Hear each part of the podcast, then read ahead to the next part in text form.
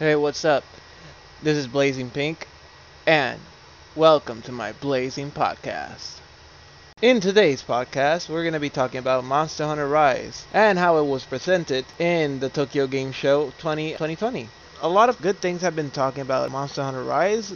Not just about Monster Hunter Rise, but we're also be getting Monster Hunter Stories 2. So I'm kind of I'm I'm actually very very interested in Monster Hunter Story 2 because I actually got to finish the first one. Uh, after that, we're gonna be talking about the console wars between PlayStation and Xbox. Uh, how I, I don't know. I think this war has been it's something about to me. I think it's a it's a war that's should die. Like we've seen World War II, we we've seen a bunch of wars, but this war is just the dumbest of them all. Just do crossplay. That's it. Crossplay, or just let us play with everybody. That's it. We're gonna be talking about the new updates that are gonna be coming forward for the new Nintendo Switch Online Pass. I guess it is. You know the virtual consoles that they're gonna be having. Like I hope that they actually do put in new stuff and actually put in.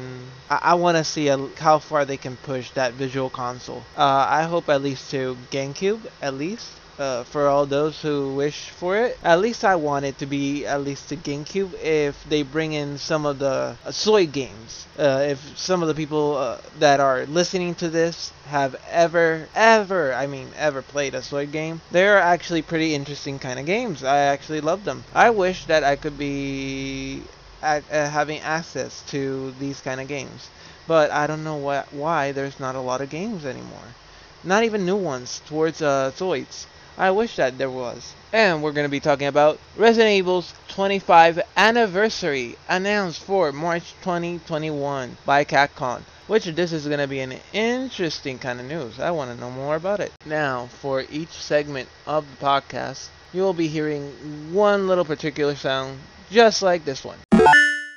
That's where you know we started another segment. But since we already started that Bing, the first segment doesn't need the Bing.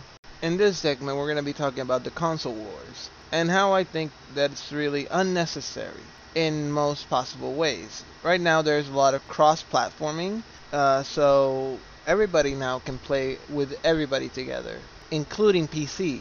But I don't know. Uh, apparently, they uh, Sony and and PlayStation they didn't get the memo. Apparently, they're fighting now a war that they're trying to outdo each other now for the release of their next gen consoles, which I honestly think I don't know. Uh, okay, I, I'm gonna go to if I was to pick, I know that PlayStation is gonna win. I know that Sony has everything down because ever since they released the PS4 till now, they have been doing a pretty fine job. Xbox, it, they were having problems when they released Xbox One, you know. They were having like really uh, problematic uh, system uh, uh, software uh, system software uh, going crazy, like taking you out of games or uh, closing your games or, or or just turning off your your Xbox in, in general. Like I am surprised how Xbox or uh, Microsoft got to survive that that whole that whole burn because everybody was backlashing at them really hard and they actually did work really hard. Uh, now they did the whole Game Pass. They did this. They they they they fixed everything that they could uh, with their console now. Now it's in working condition. Now I'm not hearing anybody complaining about it. Now they're all just trying to compete with one another. But so far, I think that uh, I think that uh, PlayStation uh, had a uh, Sony had a better run this year or any of the years prior maybe in some aspects, not in all, but they did better.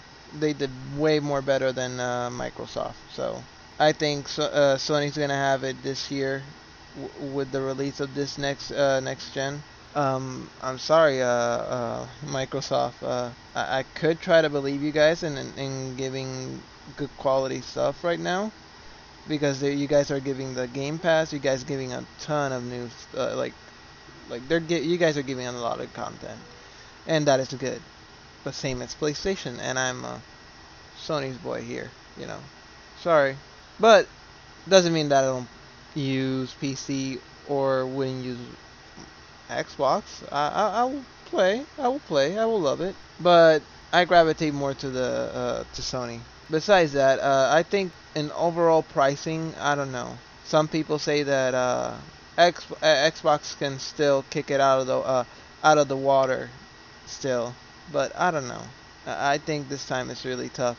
Even with uh, Sony missing E3, they couldn't get a leg up against PlayStation. They couldn't get a leg up on Sony at all. Like I am surprised because I never seen such confidence from Sony's developers and their marketing team.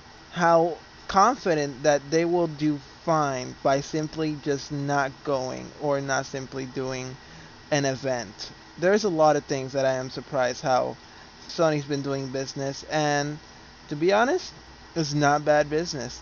It is bringing them a lot of controversial things, obviously, but it's not bad.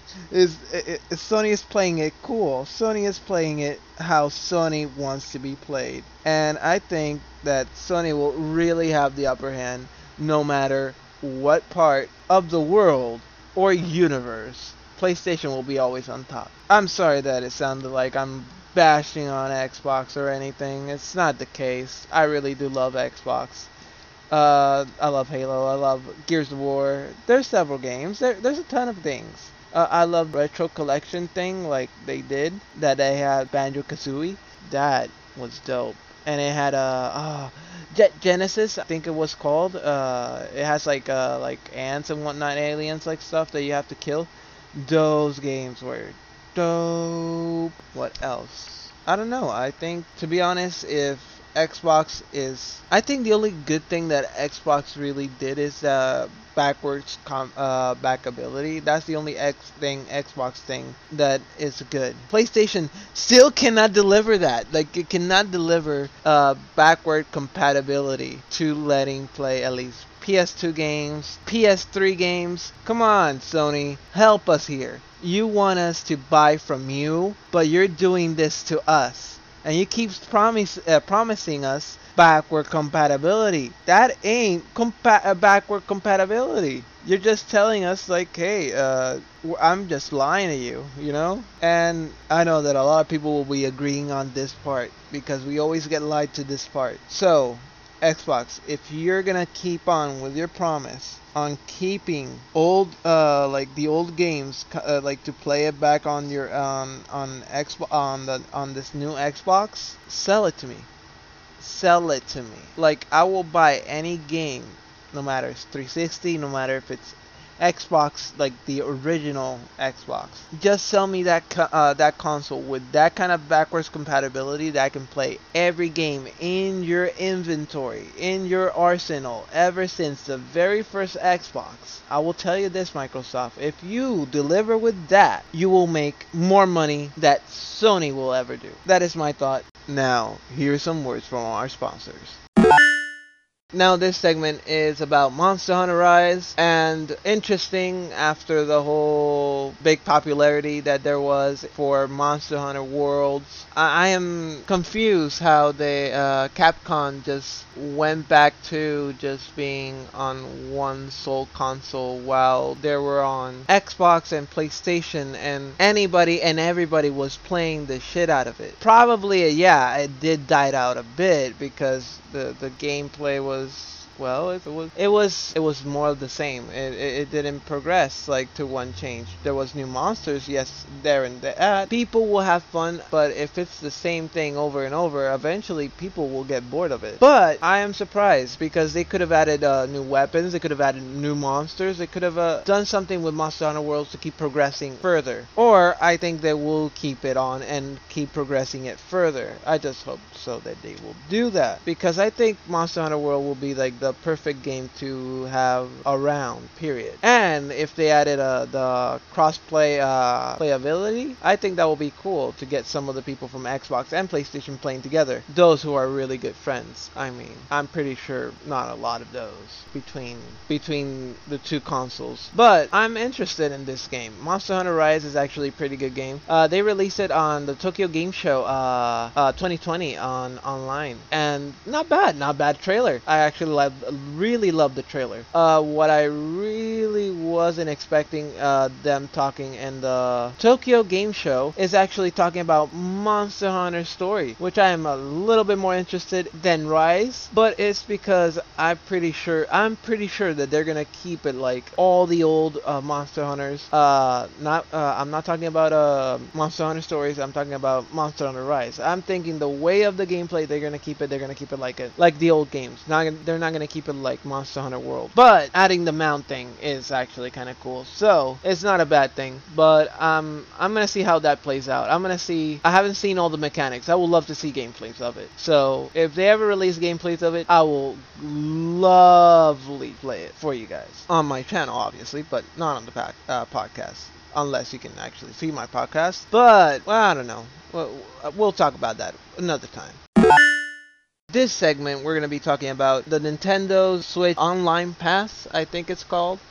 Uh, apparently, we're going to be getting more games for the Virtual Console. Probably will even be adding a new Virtual Console as well. Probably a Game Boy Advance. So far that we are hearing, or Game Boy in general, or around the Game Boy series. I just hope that it's just something entertaining and they will have at least a big variety of it. I just hope that they will expand it at least to GameCube. But so far, uh, pretty good. I, I like it. I, I, am gonna give my two cents about it. it it's actually a good thing. I want to see. Uh, I think everybody and anybody, no matter uh, the the console wars, I know that no matter if you're PlayStation or Xbox, uh, you will always have a Nintendo, no matter what. Uh, you can have it uh, under your bed. It could be an old Nintendo, but somewhere down in line, you will always have at least one piece of tech of Nintendo. All I'm saying. But it's good that I'm seeing that kind of thing. Uh, those kind of things are pretty good uh, to help out to boost uh, the Nintendo Switch's popularity. And now, since uh, a lot of people, I'm not kidding you, I swear, uh, uh, during the whole pandemic, this this has been the most craziest one. People has been buying Switches left and right, and all pro- uh, from where I'm from, from where I am from, there was no Switch in Walmart's or any tech store, Best Buy, you name them. There's nothing. Even independent, like independent, like companies and whatnot that they will bring like gaming tech and whatnot. Even those didn't have it. It was all gone during the whole pandemic, and it was interesting. So I think Nintendo should really capitalize that, especially with this this whole update that they're gonna do. Try to bring in as much people to get get them to buy the pass. But let's see, let's see how that goes. I hope that it actually does work out for them. Now, and in this segment, since we already talk about Monster Hunter, I'm going to talk about the Tokyo Game Show that happened in 2020 while Capcom was there. They actually announced their own uh, Resident Evil 25th anniversary at the event, obviously. I'm just. Uh, apparently, they announced it and they're going to make it happen on the 22nd of March. On the 21st. Uh, yeah, on 2021st. So, 2021, we're going to be having on March of two, on March 22nd Resident Evil Village panel. Uh, oh, wait. This was after the presentation of the Resident Evil Village uh, panel presentation. Wow, that's actually pretty good. I haven't seen it, need to see it, but I'm just reading this through an article. So apparently they announced it. It's gonna happen on the 22 of March next year. Who's ready for it? I don't know what to expect. Will they be giving like free stuff? Will they be giving uh, like how are they gonna present this to us? Like is it like uh like how Ubisoft is doing it? They will be like giving like little in-game free stuff, you know, for just being there. I mean, if the pandemic is still wide, but I'm actually happy for it. That's a big win for Resident Evil. For the big injustice with uh seven, I'm sorry, gotta be honest. With the second, I'm I'm I'm gonna let it be justified because it wasn't that bad, but they could have done it better, I think. But who knows? I I just I didn't understand the game all the way through, so but it was fun. Well, this is the end of the podcast. I hope you guys got to enjoy it. Uh, follow me on Twitter at Blazing Pink. I mean, blazing underscore pink. Stay blazing.